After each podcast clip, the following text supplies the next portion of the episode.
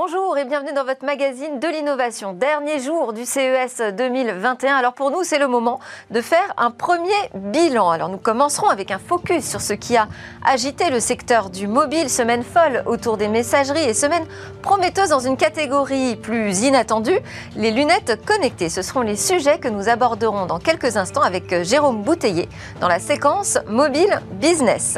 Ensuite, nous prendrons le temps d'un grand débrief transverse sur ce CES CES 2021 Hall Digital et nous aurons pour ça des invités qui auront un regard à la fois euh, technique, marketing et commercial. Et puis nous aurons rendez-vous avec le monde du libre qui a eu une semaine également euh, avec de l'actualité qui s'est un peu emballée, notamment autour des brevets, mais aussi avec une surprise dans la robotique. Et enfin, nous conclurons par une innovation qui transforme le bois en écran, une technologie française présente au CES évidemment.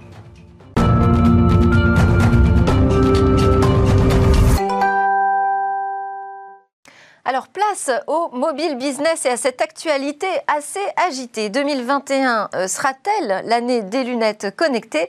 C'est le thème principal de la chronique euh, avec euh, Jérôme Bouteiller, fondateur d'écranmobile.fr. Bonjour Jérôme. Bonjour Delphine. Donc cette semaine, vous êtes intéressé à ces lunettes connectées qui ont fait des réapparitions euh, au CES 2021. Euh, C'est des wearables qui pourraient se multiplier dans les prochains mois, selon vous?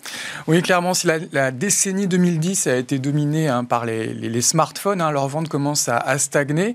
Et euh, aujourd'hui, elle pourrait être supplantée hein, par effectivement ce qu'on appelle les, wearables, ces objets connectés qu'on porte sur soi. Alors avant les vacances, on avait parlé des, montres connectées, dont les volumes de vente vont bientôt se chiffrer en centaines de millions d'unités.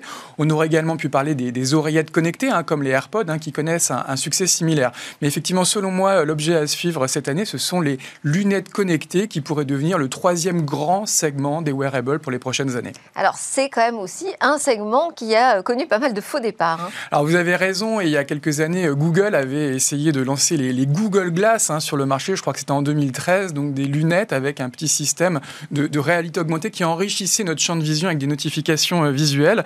Mais effectivement, ce sont des lunettes qui n'ont pas rencontré le succès, faute d'applications concrètes et peut-être aussi d'une autonomie euh, suffisante. On peut également euh, euh, évoquer le, faux départ des, spectacles. Hein. ce sont les lunettes connectées de Snap, hein, la maison mère de Snapchat, qui étaient équipées d'un petit système de caméra pour partager des vidéos sur les réseaux sociaux. également, les, volumes de vente ont été relativement anecdotiques. On pourrait également évoquer les Bose Frames, qui sont des, lunettes connectées au niveau de, l'audio, où on a un petit haut-parleur au niveau des oreilles. Et Bose également refuse de partager les chiffres de vente. Euh, le seul qui semble avoir rencontré un peu, son, un peu de succès, c'est Microsoft avec les, HoloLens, un masque hein, de, réalité augmentée, de réalité mixte, qui a surtout euh, séduit euh, les, entreprises puisque les, le, prix et puis la, dimension de ces lunettes le rendent incompatible avec le marché grand public. Mais j'ai le sentiment que tous ces constructeurs ont un petit peu essuyé les plâtres et clairement le marché va désormais décoller. Moi, j'aimerais bien parce que j'ai beaucoup aimé ces produits. Euh, les lunettes connectées qu'on a vues au CES, alors?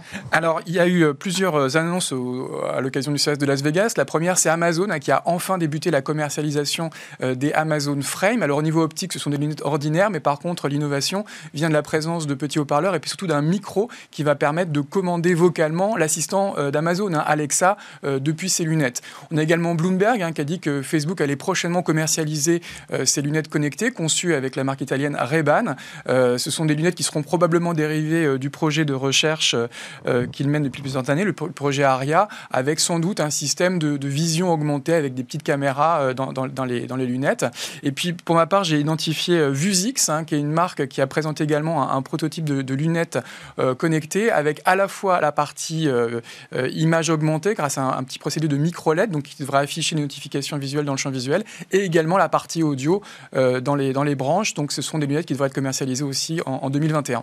Et lunettes connectées euh, sur lesquelles travaille également Apple alors effectivement, c'est un petit peu euh, un serpent de mer depuis plusieurs années. Hein, et euh, récemment, euh, Minchiko, qui est un analyste, a annoncé qu'il pourrait y avoir un modèle de lunettes connectées Apple au cours de l'année 2021. Ça, permettrait effectivement à ce marché de véritablement se démocratiser, un petit peu comme on pu le faire récemment l'iPhone sur les, smartphones ou l'iPad sur les tablettes.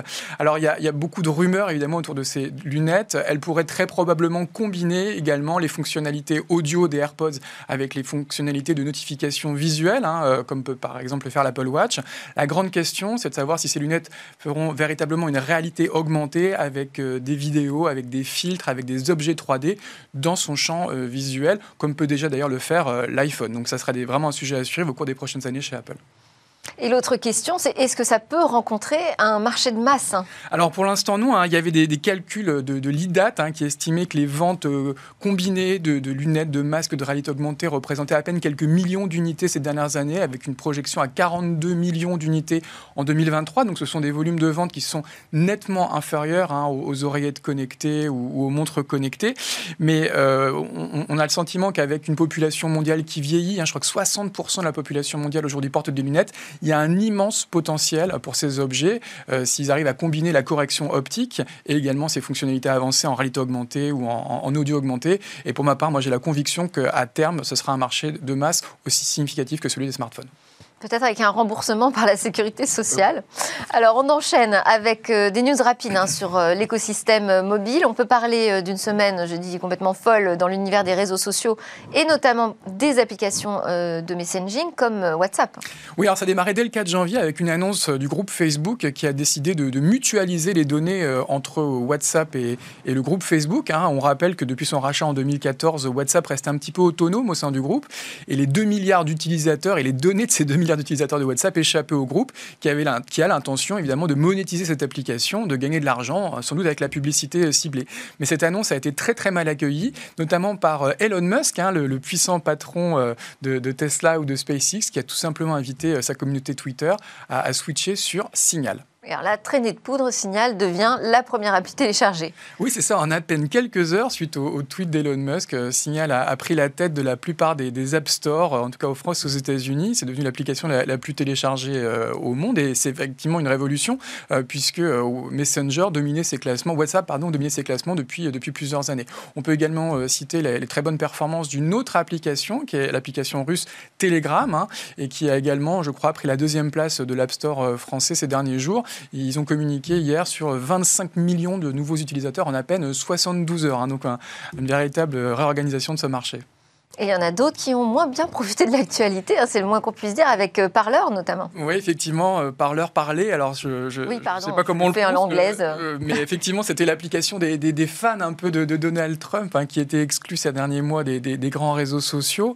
Et ils étaient de plus en plus nombreux à la rejoindre. Et depuis l'exclusion hein, de Donald Trump de, de, Twitter, elle avait également été propulsée en tête des stores aux États-Unis. Mais en quelques heures, Google a décidé de l'exclure du Play Store, Apple a décidé de l'exclure du, de l'App Store. Et puis c'est Amazon qui a donné le coup de grâce en coupant l'accès aux data euh, depuis son, hébergement de cloud computing. Et effectivement, parler a, littéralement disparu en quelques heures des stores. Donc on a effectivement assisté à une semaine un petit peu folle avec euh, des, changements euh, très importants dans les classements. Et il faudra sans doute encore quelques semaines pour mesurer l'impact économique, technologique, peut-être même politique de tous ces changements. Merci beaucoup Jérôme Bouteiller, fondateur d'écranmobile.fr pour toutes ces news sur l'écosystème mobile. Nous, c'est l'heure de notre grand débrief CES 2021.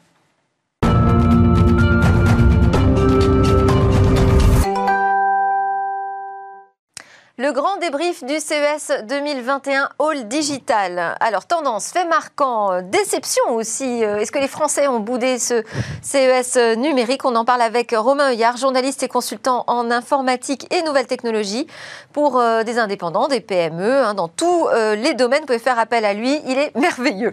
et pour Smartech, surtout, il a préparé une revue détaillée de ce CES 2021. Alain Staron, disrupteur opérationnel, auteur de l'ouvrage Dont nous avons déjà parlé dans cette émission, et également CEO d'Amborella. Et vous, vous nous direz euh, ce qui a attiré votre attention avec votre regard très particulier, le regard disruptif sur les business. Également avec nous en visio, Thomas Husson, vice-président et analyste principal chez Forrester, l'Institut d'études et de conseil qui suit particulièrement les marchés de la tech. Avec Thomas Husson, là, nous aurons la vision de l'expert marketing. Et enfin, je ferai appel à Charles-Louis Machuron, fondateur de Silicon Luxembourg, qui nous offrira cette dimension européenne que j'aime beaucoup. Alors, on va commencer par donner la parole à Thomas Husson, vice-président et analyste principal chez Forrester. Bonjour Thomas. Bonjour. Puisque vous êtes euh, le, le, consultant, quelle est votre analyse déjà générale de ce CES 2021 Mais dans l'ensemble, c'est un CES qui donne, euh, comme chaque année, le là, puisque c'est une des grandes messes euh, technologiques. Il n'y en a que quelques-unes dans l'année avec, euh, avec l'IFA, le CEBIT, etc. Donc, il y a eu un foisonnement d'innovation comme chaque année, beaucoup encore de, de, de gadgets et d'innovations qui ne sont pas forcément pérennes des grandes tendances auxquelles on pouvait s'attendre, mais qui étaient sous le signe clairement du confinement. On a vu beaucoup plus de, euh, de produits adaptés à l'environnement de la maison, que ce soit sur euh, des business laptops, des écrans, des moniteurs connectés. On a vu euh, aussi beaucoup de choses autour de la télé, de l'entertainment, de l'acoustique. donc on sait qu'on passe plus de temps à la maison, on travaille plus. Donc les, différents fabricants ont mis ça en avant, beaucoup de, de prototypes. ce qui était peut-être un peu plus nouveau cette année, c'est plus d'emphase autour de tout ce qui touche à la green tech, l'utilisation de matériaux euh, recyclés, euh, une mise en avant d'un certain nombre de bénéfices autour de, de l'écologie et du, du, respect de la, de la, planète. Donc on voit ces, ces, grandes tendances-là s'accélérer. Et puis après, il y a toutes les technologies, euh, j'ai envie de dire, transverses qui sont là pour plusieurs années, hein, que ce soit la 5G, l'Internet des objets, les voitures connectées, tout, tout ça est toujours là, mais avec peut-être un petit peu plus d'emphase dans les discussions cette année sur la 5G parce que c'est là où finalement, euh, c'est cette année finalement qu'elle va être lancée. Commence à avoir des terminaux euh, qui sont vraiment accessibles d'un point de vue prix. Apple a lancé euh, il y a quelques mois son téléphone 5G. Samsung va lancer un peu plus tard aujourd'hui ses, ses, Galaxy S21. Donc il y avait un peu plus de discussion autour de ça. Et puis c'est une des technologies qui va finalement permettre euh, de, connecter les autres aussi et d'être un catalyseur de ce monde connecté. Euh, donc, euh, je dirais encore beaucoup d'innovation sous le prisme évidemment de la santé numérique et du confinement avec beaucoup beaucoup de choses autour des, des purificateurs d'air, des robots nettoyeurs, des masques connectés, ce, genre d'innovation. L'enjeu étant évidemment de s'assurer qu'il y a des bénéfices consommateurs derrière pérennes et qu'au-delà du produit et de la technologie, euh, les entreprises qui les utilisent pivotent leurs relations clients, développent des services et des contenus. Euh, c'est bien joli d'avoir une TV 8K. Euh, pour ça, il faut qu'il y ait du contenu derrière et donc il faut créer un écosystème. et c'est toujours encore un peu ce qui manque, je pense, dans les, le, discours des marques autour du CIS qui reste encore très technologique. N'allez pas trop vite, Thomas. On, on, va revenir après sur les déceptions et ce qui vous a particulièrement plu. Donc on a bien compris, là on est vraiment sous le signe du confinement. Hein. Vous êtes d'accord avec ça également en plateau, j'imagine? Hmm. Oui, c'est un peu opportuniste. Oui. bon. Ah, vous trouvez un peu opportuniste. Alors, il n'y a, pas de chargeur euh, téléphone qui n'est pas son UV pour enlever les bactéries. Euh. On trouve même des portiers électroniques qui vous donnent la mesure de la température. Vous ne rentrez que si vous êtes euh, pas fiévreux. Enfin, bon. Ok. Il y a des choses qui, à mon avis, sont pas forcément durables. Bon, alors les faits marquants, Romain Yard. Bah, j'en ai noté, euh, effectivement, sous, le signe du confinement, j'en ai noté deux. Euh, alors, c'est pas vraiment un fait marquant dû au confinement, mais parce que chaque année, on l'a dit, c'est vraiment le CES, le, le, la grand-messe, euh, une des grands-messes de l'innovation. Et euh, en particulier, le CES, c'est le salon de la, des téléviseurs. Oui. Et alors, ça le reste encore cette année? Voilà, ça le reste encore. Et donc, c'est normal, puisque, évidemment, on passe plus de temps à la maison. Mm. Donc, donc, voilà, les télévisions, évidemment, à la maison. Retour en grâce de la télé. Il y a quand même une, un, un, point cette année en particulier. Il y a un gros focus, je trouve, sur le jeu vidéo qu'il y avait moins les années précédentes. Le jeu vidéo a toujours été évidemment au CES, mais là, j'ai trouvé qu'on en avait beaucoup entendu parler cette année en particulier, du fait euh, évidemment qu'on peut, on a plus de temps, ou en tout cas on est plus à la maison, donc plus de temps pour jouer aux jeux vidéo. Donc on a pas mal de téléviseurs effectivement qui, euh, ont des taux de rafraîchissement de 120 images par seconde, donc pour les, nouvelles consoles de, nouvelle génération qui sortent en ce moment. On a parlé donc de 8K. Euh, effectivement, il y a des premiers téléviseurs 8K. Je pense que c'est un peu. C'est pas une surprise non, non, plus, ça. ça c'est hein. pas une surprise du tout, effectivement. on a alors le souci qu'on a sur le marché du téléviseur, c'est qu'il euh, y a très peu de fabricants de dalles au final, et qu'il y a malgré tout beaucoup de fabricants, et donc les fabricants pour se démarquer, ils n'ont pas grand-chose, ils ont le design, mais euh, la, surface des écrans est tellement euh, importante, avec mm. maintenant il y a très peu de bordures, donc en fait on peut plus tellement se démarquer sur le design. Donc ce qui reste, c'est l'intelligence artificielle, en plus c'est un buzzword qui marche bien. ce qui est amusant, c'est que voilà, on a les fabricants du coup qui nous présentent de nouvelles choses pour améliorer, rendre l'image encore plus réaliste que quoi, on ne sait pas, on sait pas tellement. Et ce que je trouve assez Alors c'est chez Sony où ils ont travaillé ce concept de l'image qui s'adapte finalement à ce qu'on ressent, c'est ça Ce qui est très marrant, c'est que c'est un projet sur lequel un autre environnement. c'est un projet sur lequel j'ai failli travailler à la fin des années 80, quand même. Hmm. En fait, l'idée, c'est de dire que l'œil n'est pas parfait, le cerveau derrière n'est pas parfait. On appelle ça la psychophysique. C'est comment la psychologie reçoit les informations physiques.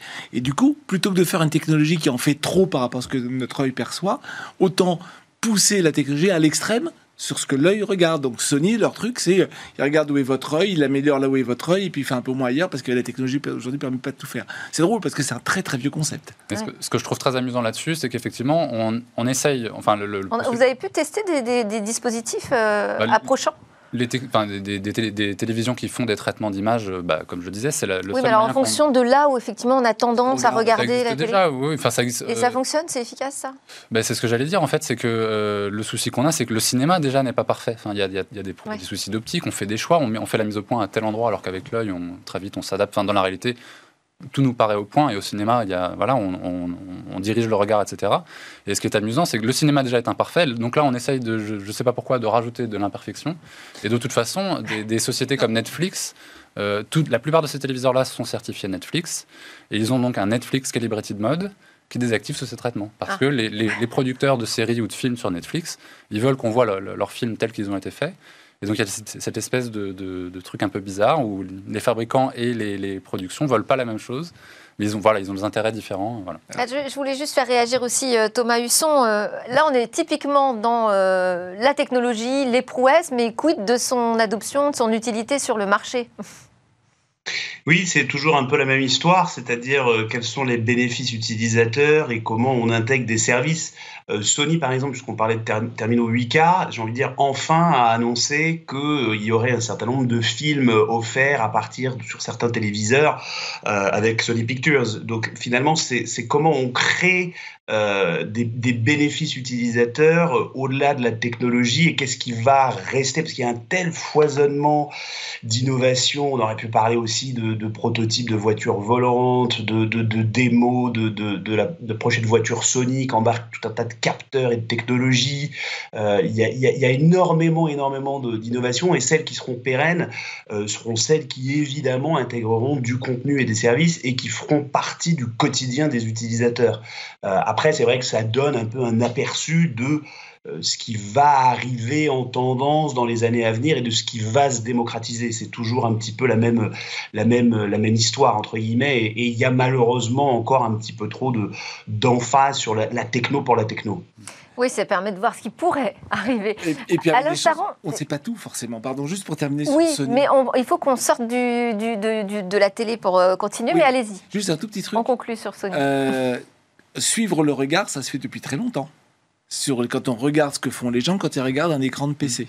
Pour savoir ah où oui, est-ce qu'ils sur les, les, outils marketing, sur les sites internet, bien sûr. Vous imaginez, si vous savez exactement quelle partie de l'image le téléspectateur regarde, pour les annonceurs, mm. pour le product placement, c'est une mine d'or. Évidemment, ce n'y va pas le dire, mais globalement, il faut regarder ça comme étant. C'est le business model de l'internet qui arrive de vraiment sur et téléviseur. Et avec un changement des cartes, parce que qui, qui maîtrise la position du regard, savoir où est le regard, c'est le fabricant. Ce C'est pas l'annonceur et encore moins la régie.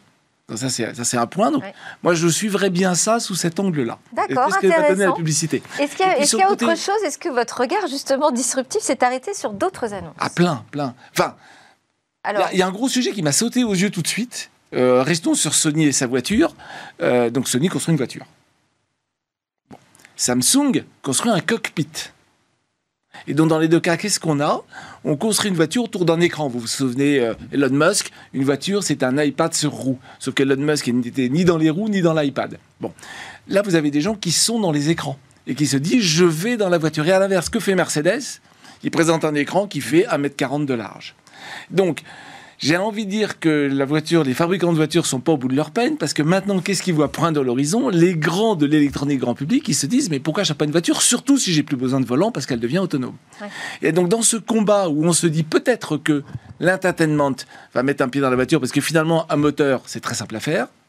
Un moteur électrique de voiture, c'est beaucoup plus simple qu'un moteur thermique. Enfin, La barrière à l'entrée, elle est tombée. Pas que ça, mais... Et ça se trouve. Euh, au CIS, vous aviez un gars qui proposait des petits moteurs pas chers pour faire des voitures hein, électriques. Donc on sait bien que ça devient un mécano, un puzzle. Donc d'une part, la construction d'écosystèmes, c'est-à-dire qu'il y a des nouveaux entrants dans cet écosystème dans lequel peuvent rester quand même les constructeurs. Oui, oui, mais oui, mais le grand sujet devient, c'est quoi l'entertainment L'année dernière, Mercedes avait sorti sa super concept car Avatar. Euh, c'était c'était une salle de cinéma sur roue. Et ce que je trouve intéressant, c'est le risque, c'est qu'effectivement, ils se fassent dépasser par les gens du CIS, mais ils ont un atout. Quand vous êtes au volant, vous ne pouvez pas faire 50 choses à la fois. Et donc Mercedes a fait un énorme travail de recompilation de toutes les applis pour ne proposer que ce qui est pertinent à l'utilisateur. Et ça, c'est un truc qui n'est pas fait. Du coup, si vous prenez une interface même iPhone, elle paraît soudain démodée.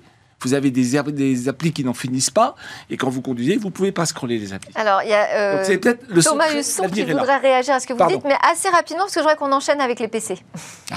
Oui, très brièvement, je voulais juste revenir sur les nouveaux entrants dans l'automobile. Sony est là pour faire un showcase de sa technologie, ce qu'ils vont vendre derrière, ce sont des capteurs, ce sont tout un tas de technologies, effectivement les écrans, mais pas que, et pas nécessairement des voitures, et c'est vrai de pas mal de, nouveaux entrants du, de, l'univers digital. Ils vont s'associer avec des constructeurs. On l'a vu avec les, récentes annonces ou en tout cas rumeurs entre euh, Apple et Hyundai. la, voiture devenant une commodité. C'est ça la difficulté, où est la valeur? Et donc on passe au PC, quand même.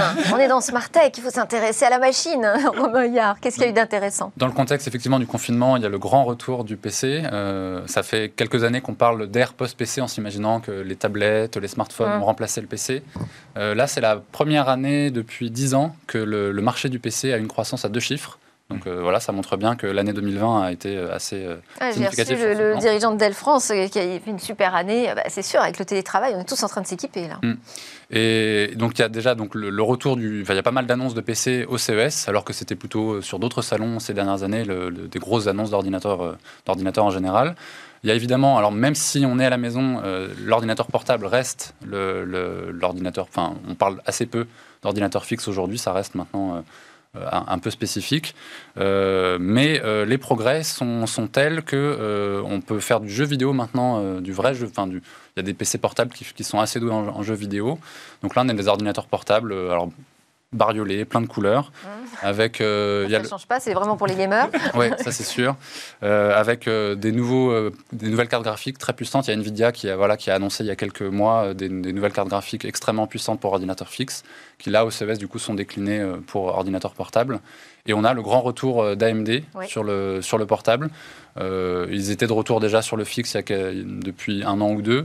Euh, là, ils sont aussi, euh, voilà, ils reviennent en grande force aussi sur l'ordinateur portable, donc ça, c'est assez intéressant. Et puis, on parle beaucoup de 5G euh, pour le, quand, on se balade avec le mobile.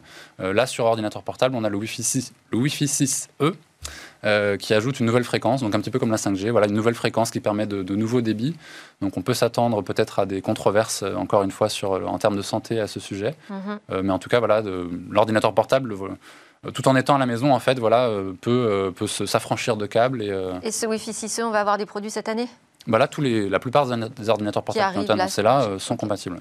Super. une réaction sur le marché du PC, Alain Staron? Pas grand-chose. Pas grand-chose. vous, ce qui vous a intéressé, c'est... J'ai noté, parce que vous m'en avez parlé, on part de la tech augmentée à la tech supportée. Oui, en fait, c'est un anglicisme, pardon. Euh, le slogan, c'est Tech Augmented Life. C'est autrement dit, ma vie est augmentée grâce à la technologie, ce qui conduit à des choses un peu. Enfin, il faut se poser la question jusqu'où ça va aller. On avait déjà parlé de l'économie de l'attention qui atteint ses limites parce qu'on n'a qu'un regard. Ben maintenant, LG fait des écrans transparents. Donc on va deux choses à la fois. Bon, mais jusqu'où ça va pouvoir aller hein, C'est ce qui se déroule devant son, devant mm. son lit le matin. Euh, euh, et donc on veut augmenter, mais on est limité par nos sens. Dans la série, j'augmente aussi, sur, rebondir sur le domaine des jeux. Vous avez vu que maintenant, vous n'avez plus de souris, vous avez un capteur qui capte le muscle de l'index et qui dégaine plus vite que le temps d'appuyer sur la souris. Donc si vous voulez gagner dans les jeux euh, multijoueurs, c'est ça qu'il faut. Très important. Et donc là, on est toujours dans une logique où la tech nous permet de faire plus avec notre corps et ça pourrait se décliner à l'infini. Et à côté de ça, il y avait un stream qui était assez marginal jusqu'à présent aussi, et qu'il est devenu vraiment mainstream, c'est la santé. C'est-à-dire prendre soin des aînés, monitorer tout et n'importe quoi. Euh, prendre des précautions sur tout. Euh, mon frigidaire, la porte s'ouvre toute seule parce que euh, si je suis en train de cuisiner et que j'ai les mains sales quand j'ouvre la porte, ben, j'ai des microbes. Enfin, des trucs très pratiques. Hein. les toilettes qui se ferment toutes seules pour éviter les, les miasmes, c'est colère. Enfin, le frigo, c'était LG.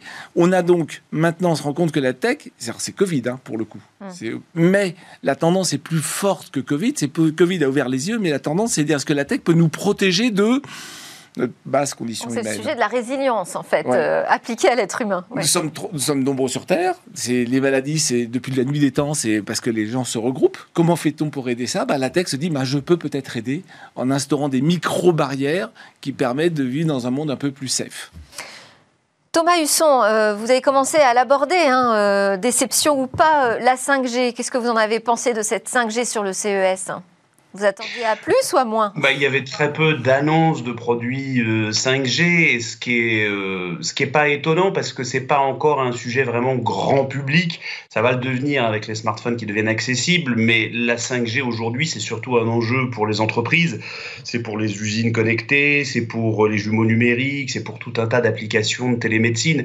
Il n'y a pas vraiment encore de use case euh, et de bénéfices clients associés à la 5G qui soient vraiment commence à parler, à évoquer de sujets qui mélangent justement le, euh, la, on va dire la réalité virtuelle ou étendue avec de la 5G dans un stade. Mais comme euh, on n'est pas encore dans des situations où malheureusement on peut retourner dans des grands environnements, euh, c'est pas trop le cas. Donc c'est surtout pour les entreprises.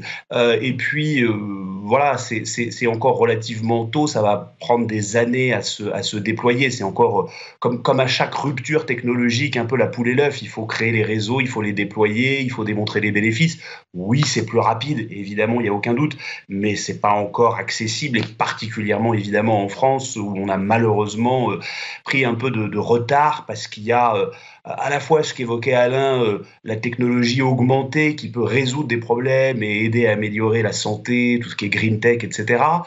et puis une certaine défiance, en particulier en France, autour de nouvelles technologies qui font un peu peur parce qu'elles sont finalement mal appréhendées et parce que les consommateurs, à juste titre, voient pas forcément les bénéfices immédiats qu'ils pourraient, qu'ils pourraient retirer. Donc, c'est pas forcément une déception, c'était, il fallait s'y attendre.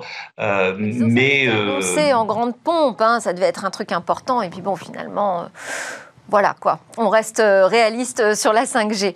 je voudrais que, parce que là on, ça va très très vite, on accélère un petit peu. Les pépites, Romain Yard. Alors on parlait effectivement de, côté santé. Euh, il y a un produit moi, qui a vachement retenu mon attention. C'est un masque annoncé par Razer. Alors Razer en plus qui est une marque de, jeux vidéo. Ils font des ordinateurs portables pour jeux vidéo par exemple. Là ça sort un petit peu euh, de nulle part. Ils lancent un masque. Euh, voilà, avec en fait qui est transparent. Donc en fait c'est un masque qui recouvre vraiment le visage, mais qui est vitré. Donc on, voit la bouche, ça permet de lire sur les lèvres ou de, de mhm. retrouver les expressions faciales. il est ventilé, donc euh, l'idée c'est qu'on a ni chaud, il n'y a pas d'humidité qui se forme dans le masque. Euh, il amplifie la voix aussi. Et si j'ai bien compris, il peut même transformer la voix. On, est, voilà, on reste dans l'univers un petit peu du jeu vidéo et des, euh, du transhumanisme ou de ce genre de choses. Et voilà, il transforme la voix. Ok. Euh, toujours chez Razer, une chaise, euh, donc toujours aussi dans l'esprit du confinement, on est chez soi, une chaise, un produit très, très étonnant, une espèce de chaise de jeu euh, avec l'écran en fait qui se déploie dans le dos et qui une, espèce d'écran flexible qui vient se dérouler devant le regard. Alors ça, on a les images. Ouais. donc c'est assez impressionnant. C'est un concept seulement. Il y, a, il y, a, assez peu de chances que ça se concrétise à court terme. Mais en tout cas, voilà, c'est amusant. De... C'est une petite pépite parce que c'est une, une, Ouais, c'est un effet waouh quand même. Voilà, c'est un, un, des produits vitrines assez amusant, moi qui a retenu mon attention au CES. Et dans le même genre, euh, c'est on revient côté téléviseur et en particulier chez LG, on en a déjà un petit peu parlé. C'est ce téléviseur, effectivement, euh, cette, ce pied de lit avec un téléviseur qui est translucide et qui s'escamote. Mhm. Et donc, qui permet d'afficher la météo le matin, euh, ses rendez-vous, etc. Et alors, j'ai pas très bien compris à quoi ça servait qu'il soit translucide parce que je crois que dans les, dans les images de LG, voilà, euh, il y a un deuxième téléviseur derrière. Donc, euh, voilà, donc euh, on est supposé faire deux choses en même temps. C'est toujours plus. Un petit peu étonnant. Et chez LG, toujours, alors c'est, je pense pas qu'on aura d'image parce qu'en fait, c'est très bizarre. On, on l'a vu pendant 5 secondes. C'est un smartphone avec un écran enroulable. Ah oui, si, alors on en a parlé hier et on a vu une, petite image. Si, voilà. Donc on connaît les, smartphones euh, pliables, là, qui sont concrets, qui sont sur le marché déjà depuis un an ou deux euh, chez Samsung notamment et chez Huawei. Euh, là, c'est un smartphone. Euh, le pliable, il y a quand même des inconvénients. C'est un peu gros parce que du coup, c'est double épaisseur. Euh, L'enroulable est beaucoup plus intéressant. Oui. voilà. bon, après, à voir comment ça s'enroule vraiment. Il y avait une dernière chose, des, écrans, ah, oui, ça les écrans, effectivement. Donc, toujours confinement. Très important, ça, les écrans, ouais. Oui, effectivement, il y a beaucoup de gens qui ont des ordinateurs portables de fonction et quand ils sont chez eux, bah, c'est compliqué de se travailler avec un écran tout bas. L'ergonomie est, désastreuse. Donc là, beaucoup de gens s'équipent d'écrans de, et Dell annonce des écrans qui intègrent en plus une webcam et une super barre de son et des super micros. Donc voilà, c'est l'esprit visioconférence, on télétravaille, on, ou alors on fait des cyber apéros. Et ces écrans sont voilà, adaptés à ça. Et donc c'est pratique. étanche. Ouais. alors on va donner la parole à Charles-Louis Machuron parce qu'on arrive à la fin de notre temps de débrief. Charles-Louis, bonjour. Bonjour Delphine. Alors, il y a eu une délégation euh, luxembourgeoise sur ce CES. Euh, c'était quoi 10 startups qui euh, étaient présentes?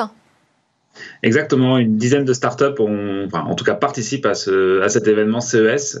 c'est la quatrième année consécutive que le, Luxembourg est représenté officiellement au, CES. Et voilà, les, startups en tout cas sont, sont très enthousiastes depuis, depuis lundi sur, sur la participation. Les thématiques, il n'y avait, pas que de la fintech, Charles-Louis? Et non, euh, d'ailleurs, il n'y a aucune startup, enfin, il y a une startup euh, fintech qui fait de la, de la crypto qui, qui, participe, mais sinon, euh, toutes les autres startups sont, ne sont pas fintech. On a une startup dans la mobilité, deux startups tech, une, une startup cybersécurité, donc c'est assez, assez varié. On a également fashion tech, donc voilà, c'est une délégation assez, assez hétéroclite. Et, il faut préciser qu'elles sont emmenées par euh, Lux Factory, qui est partenaire officiel du village francophone euh, sur le mhm. salon. Euh, ça veut dire quoi? Vous aviez des représentants officiels du Luxembourg qui ont fait un peu mousser l'attractivité du pays? Exactement, donc Lux Factory, donc c'est une société de, de, consultance en management et en innovation qui a pris le lead il y a quatre ans de, de, de représenter le Luxembourg euh, au, au, CES et donc d'embarquer euh, les, les, les, startups et les, euh, et les officiels sur ce salon. donc ce sont vraiment eux qui coordonnent les partenariats. Ils ont fait un partenariat officiel avec le village, le village francophone du CES pour permettre justement aux startups qui participent de pouvoir plus facilement networker euh, faire des rencontres avec euh, avec l'ensemble du, du, village francophone. Et, et, comme les startups luxembourgeoises se, se développent en, bah, principalement aussi sur le, sur le marché francophone, hein, France, Belgique, qui sont, qui sont également voisins, c'est également l'occasion pour elles de, de rencontrer des, des, partenaires, des clients potentiels, euh, des investisseurs. Donc voilà, c'est un, un, partenariat qui est assez, assez stratégique pour, pour le Luxembourg. Bon, bah, très bien, comme ça on leur a donné euh, aussi euh, un peu de temps de parole euh, dans Tech. Merci Charles-Louis, on arrive à la fin. Je vais vous demander juste un mot de conclusion chacun sur ce CES 2021. Alain Staron en un mot, c'est vraiment trop difficile. Oui, alors voilà. Je juste un truc. Sur ce CES 2021, il n'y avait ni Google, ni Facebook, ni Amazon. Et ça, ça veut dire que si on veut faire autre chose que regarder ce qui se passe, mais commencer à discuter, négocier, faire des partenariats, c'était raté. Hum. Bon, ils étaient occupés à plein d'autres sujets aussi, il hein, faut dire, les pauvres. Ah, les pauvres. Thomas Husson, un mot de la fin sur ce CES. Euh, je dirais accélération. Euh, on voit que l'adoption des technologies s'accélère. Euh, et donc l'enjeu pour les grandes entreprises, en particulier françaises, ben, c'est de transformer leur organisation et leur culture pour vraiment s'adapter à cette évolution technologique. La tech le fait bien, on avait une belle représentation et des belles levées de fonds l'année dernière. Maintenant, je pense que c'est plutôt au niveau des grandes organisations où il faut euh, suivre et s'adapter à cette accélération. Romain Huyard c'est toujours le temple du consumérisme et j'ai une petite déception moi sur le plan écologique. J'ai trouvé que les, grands, les grandes marques euh, avaient, avaient soit trop mis l'accent dessus, soit euh, trop versé dans le greenwashing. j'ai juste un exemple, c'est Samsung qui a présenté pour ses téléviseurs une télécommande euh, avec du plastique recyclé, 24% de plastique recyclé, ce qui n'est pas énorme, on peut faire beaucoup plus, mmh. et un petit panneau solaire au dos, donc c'est supposé euh, moins polluer. Euh, le souci, c'est que sur un tout petit produit comme ça, a priori, un, un, panneau solaire en fait va être plus polluant que le remplacement de piles, donc un peu déçu voilà, sur le plan écologique par les grands fabricants. Plutôt santé que écologie. Mmh. Merci beaucoup à tous. Merci Charles-Louis Macheron pour euh, ce petit clin d'œil au Luxembourg. Merci Thomas Husson de Forester, Romain Heuillard, journaliste et consultant, et Alain Staron d'Amborella. Juste après la pause, on a rendez-vous avec euh, l'actu assez agité également dans le monde du logiciel libre.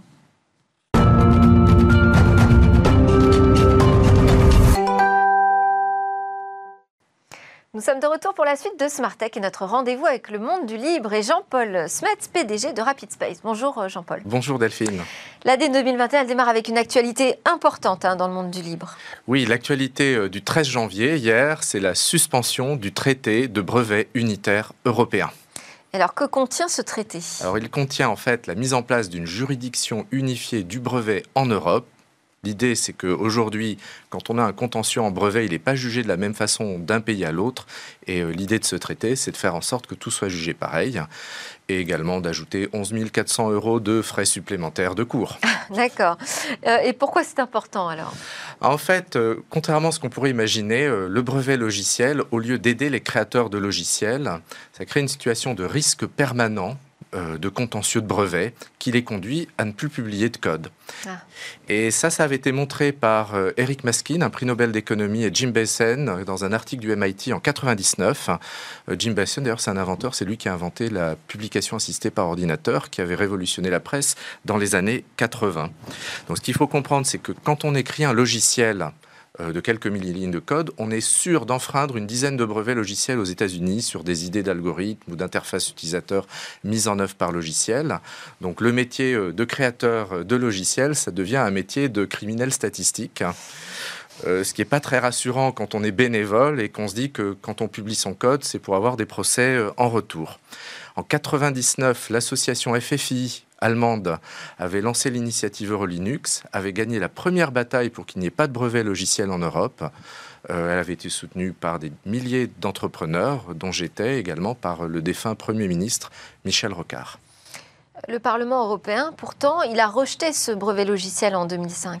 Et le Bundestag en 2013, avec tous les partis allemands qui ont dit qu'il fallait limiter la brevetabilité du logiciel. Mais euh, le problème avec euh, ce traité, c'est que c'est pas la Commission, ce n'est pas la Cour de justice de l'Union européenne, ce n'est pas le Parlement qui décide, ce sont des juges à l'Office européen des brevets qui, en dernière instance, décident ce qui est brevetable et ce qui ne l'est pas. Le problème, c'est que l'Office européen des brevets, plus il accepte de brevets, plus il fait de bénéfices. C'est un office autofinancé. Donc les juges qui décident ce qui est brevetable ou pas, finalement, euh, sont dans une sorte de conflit d'intérêts permanent par rapport à leur employeur qui vit de l'extension permanente du domaine de la brevetabilité. Et la question aujourd'hui, c'est est-ce qu'on va breveter l'intelligence artificielle? La pensée des ordinateurs, qui est en fait une branche des mathématiques. Est-ce qu'on va breveter les jeux? Est-ce qu'on va breveter les méthodes d'affaires? Si on n'a pas une cour indépendante comme la Cour de justice de l'Union européenne, on est dans une situation extrêmement malsaine. Et ce que fait ce traité, c'est justement le contraire. Bon, et alors quelle est la prochaine étape après euh, la suspension? Que peut-il se passer? Alors pour la deuxième fois, Ingve Tcherna, avocate Düsseldorf, a déposé une plainte. Et euh, cette plainte a été jugée recevable par la Cour fédérale allemande constitutionnelle. Cette plainte a été déposée entre le 18 et le 23 décembre, juste après la ratification par la Chambre haute, le Bundesrat. Ce qui fait que le président allemand euh, Frank-Walter Steinmeier n'a pas pu la transmettre à Bruxelles à temps, avant la fin de l'année et que maintenant que le Royaume-Uni, un signataire clé du traité, n'est plus dans l'Union européenne, bah, personne ne sait si le traité est encore valable et s'il sera ratifié un jour. Bon, alors, sacrée affaire qu'on suivra ensemble. Cette semaine, on revient sur euh, le CES, hein, euh, ce grand show dont on est en train de tirer le bilan. Euh, on y a également parlé du libre. Oui, et on y en a parlé très longuement sur, par exemple, les microprocesseurs RISC-V avec Calista Redmond, la PDG de la fondation RISC-V, qui a eu une heure complète pour présenter toutes les avancées des microprocesseurs libres. Alors ce processeur, on sait qu'il est aujourd'hui utilisé dans des serveurs du cloud d'Alibaba en Chine. Euh, il est utilisé par Western Digital dans tous ses disques flash. Euh, il est utilisé également par une start-up de David Retzel qui s'appelle Esperanto Technologies pour faire des processeurs spécialisés euh, dans le domaine de l'intelligence artificielle. Certaines pensent que le risque 5 va envoyer aux oubliettes euh, AMD, ARM, Intel. Carrément. Oui, parce qu'en fait, on peut, au lieu de reconcevoir tout à partir de zéro, partir d'un RISC-V, l'étendre légèrement et obtenir un processeur spécialisé. Donc tout le monde finalement peut créer son processeur comme a pu le faire Apple récemment dans ses derniers euh, ordinateurs. Et donc pour ce qui est des, boîtes françaises, euh, l'Inagora a lancé une offre de SaaS avec sa messagerie Twake, dont on avait déjà parlé, et avec une offre lifetime. Et ce qui m'a impressionné le plus, ce sont les gens de Bordeaux qui s'appellent Pollen Robotics, avec euh, Mathieu Lapère et son collègue Pierre Rouanet. Ils ont 33 ans. Ils ont fait un robot open source qui s'appelle Richie et, euh, on le voit à l'image. Ah, ils ont, et ils ont tout compris au libre. D'abord, ils n'ont pas pris de capital risque, parce qu'ils ont vu que tous leurs collègues dans le domaine de la robotique avaient planté leur entreprise à cause de ce que demandait euh, le fonds de capital risque. Ensuite, ils se sont dit, bah, ce qu'on va faire, c'est vendre un produit qui sert à quelque chose, entre 7 000 et 20 000 euros. Et donc, c'est un robot qui permet à des centres de recherche de faire de la recherche sur les robots socialisants.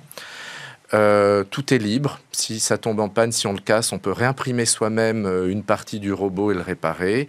On peut l'étendre. Leur idée, c'était de débloquer l'innovation qui avait été bloquée pendant 10 ans par des robots propriétaires dont le, le producteur refusait qu'on puisse le modifier. Et maintenant qu'on peut tout modifier, on peut inventer. Ça se branche sur le secteur, c'est facile. Ils ont une expérience de pédagogie avec Nathan, avec qui ils avaient créé 1000 robots euh, à, des fins éducatives. Et donc cette année, donc ce qu'on a vu, c'est la réalité virtuelle pour apprendre aux robots à faire de nouveaux gestes et euh, également euh, pour lui apprendre à devenir autonome avec des capteurs et de l'intelligence artificielle un peu partout. Merci beaucoup Jean-Paul Smets, PDG de Rapid Space. On va terminer avec un peu de poésie robotique. On va laisser cette euh, vidéo. Euh, vous allez découvrir avec l'image et tout. Effectivement, Richie, c'est une merveille. Merci beaucoup de nous l'avoir fait découvrir.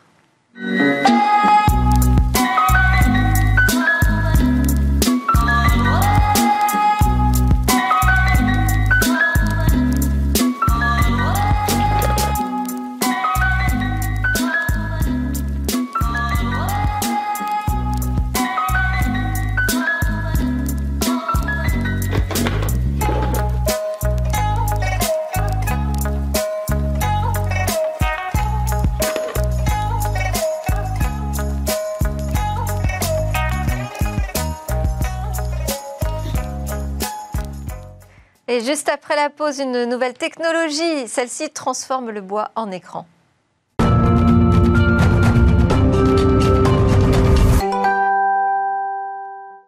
Pour ce dernier jour dédié au CES dans Smartech, on termine avec une innovation présentée au salon, une innovation française bien évidemment. Bonjour Cécilia Sévry. Bonjour Delphine. Nous allons découvrir une nouvelle technologie qui permet d'augmenter le bois. Oui, c'est l'entreprise euh, Voodoo, une entreprise française, vous l'avez dit, euh, qui présente cette année au CES, qui présentait deux produits issus d'une technologie, euh, précisément une technologie qui révolutionne l'emploi du bois puisqu'elle transforme le bois en un écran.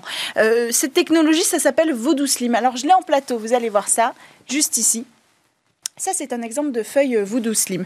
Donc, en fait, euh, il y a aussi plusieurs échantillons parce qu'on utilise euh, sept essences de bois. Donc, il y a l'être, le sycomore, le peuplier, le frêne. cette essence sont travaillées. La prouesse de cette société, véritablement, c'est d'avoir réussi à, faire de ce produit un produit compatible avec les innovations technologique. Euh, c'est une petite révolution hein, pour l'exploitation parce que le bois, c'est périssable, c'est fragile, et puis ce n'est pas vraiment solide, donc très difficile à exploiter euh, pour les nouvelles technologies, par exemple. Euh, alors Voodoo Slim a réussi à remédier à ce problème-là en, deux étapes. La première, c'est qu'on est allé retirer la lignine du bois. Ça fait partie des quatre composants du bois. Et en fait, cette lignine, lignine c'est celle qui va être dévorée par les insectes, c'est celle qui va gonfler quand il y a de l'humidité. c'est aussi elle qui va avoir tendance à se grisailler avec la vieillesse du bois. Donc en fait, c'est tout ce qui fait que le bois est fragile. Euh, donc cette ligne, on est allé la retirer avec une technologie brevetée par Voodoo. Euh, mais c'est aussi le liant des fibres, donc il a fallu la remplacer. Et là, Voodoo a créé une résine euh, qu'ils ont réussi, et c'est là la prouesse aussi, à injecter à l'intérieur, c'est-à-dire pas seulement en surface, mais à l'intérieur des fibres et des micro-cavités euh, de ce produit, la Voodoo Slim. Cette résine, elle est à la fois recyclée et en biomasse, euh, dans un souci écologique évidemment. et donc on obtient un produit qui va être plus solide et qui va, être, qui va pouvoir être utilisé sur les nouvelles technologies. Surtout, il fait 0,7 mm. Et donc ça, ça permet pas mal d'applications. Vous allez le voir là, vous voyez, on va pouvoir voir tout ce qu'on veut en fait, parce que le produit est fin, il est résistant, euh, il est sain et hop, vous voyez, si je mets une lumière ici, on va pouvoir l'utiliser. On va voir la main sur les, échantillons hein, que vous avez aussi, Delphine. On voit bien la transparence du produit et donc on va pouvoir en faire ce qu'on veut. Ce sont ces deux produits-là qui sont euh, présentés euh, en ce moment au CES. En fait, ça, c'est l'origine de la technologie, exactement. Mais ensuite, on en fait deux technologies. La première, euh, c'est Jasper. Jasper, ça va être un écran LED. Cet écran LED, c'est véritablement une dalle LED qu'on va recouvrir de Vodou Slim, cette technologie de base. et comme elle est translucide, on va pouvoir remplacer les panneaux traditionnels en verre ou en plastique par la Vodou Slim et donc avoir un écran LED qui ressemblera à un mur en bois. Et c'est ça, c'est ça qui est innovant, qui est intéressant. Donc ça peut intéresser le secteur du retail, ça peut intéresser l'hôtellerie, ça peut intéresser aussi les entreprises. Pourquoi pas avoir un panneau LED comme, comme celui que vous voyez à l'image à l'entrée d'une entreprise comme Bismart, par exemple. L'autre produit cette feuille de bois? Alors, l'autre produit, c'est Switcher. Là, c'est euh, euh, un panneau de contrôle avec une interface tactile euh, et interactive. Et là, on va encore plus loin dans l'utilisation de cette Voodoo Slim. Euh, derrière la Voodoo Slim, on va pouvoir placer des capteurs euh, tactiles. On va pouvoir aussi, c'est là que ça deviendra d'autant plus intéressant, placer des capteurs gestuels pour ne plus avoir à toucher, cette circonstance cette année, les technologies. On pourra simplement faire des mouvements comme ça. autrement dit, on n'aura plus à toucher tout ça. Le produit, tel qu'il est là, vous le voyez, il intéresse pas mal de monde. L'automobile, on l'a vu avec un tableau de bord, par exemple mais aussi euh, l'aéronautique L'aérien, on pourrait euh, remplacer, euh, soit dans des avions de, ligne, mais aussi dans des jets privés, par exemple, pour une notion un peu plus luxe, remplacer euh, cette espèce de panneau de contrôle sur le tout gris en plastique sur lequel on appelle l'hôtesse d'habitude. et puis il y a aussi un fabricant de machines à café qui est intéressé par cette technologie. Enfin bref, dans les deux cas, que ce soit j'espère au Suture, grâce à cette matière première qui est le bois retravaillé, augmenté, on arrive à faire énormément de choses et ça va peut-être raviver un petit peu insuffler une nouvelle énergie à l'industrie du bois qui n'est pas très en forme. Oui, bonne nouvelle. Merci beaucoup, Cécilia Sévry. C'est l'heure de votre euh, lab start-up avec quatre jeunes pousses innovantes à découvrir. On change tout de suite de plateau.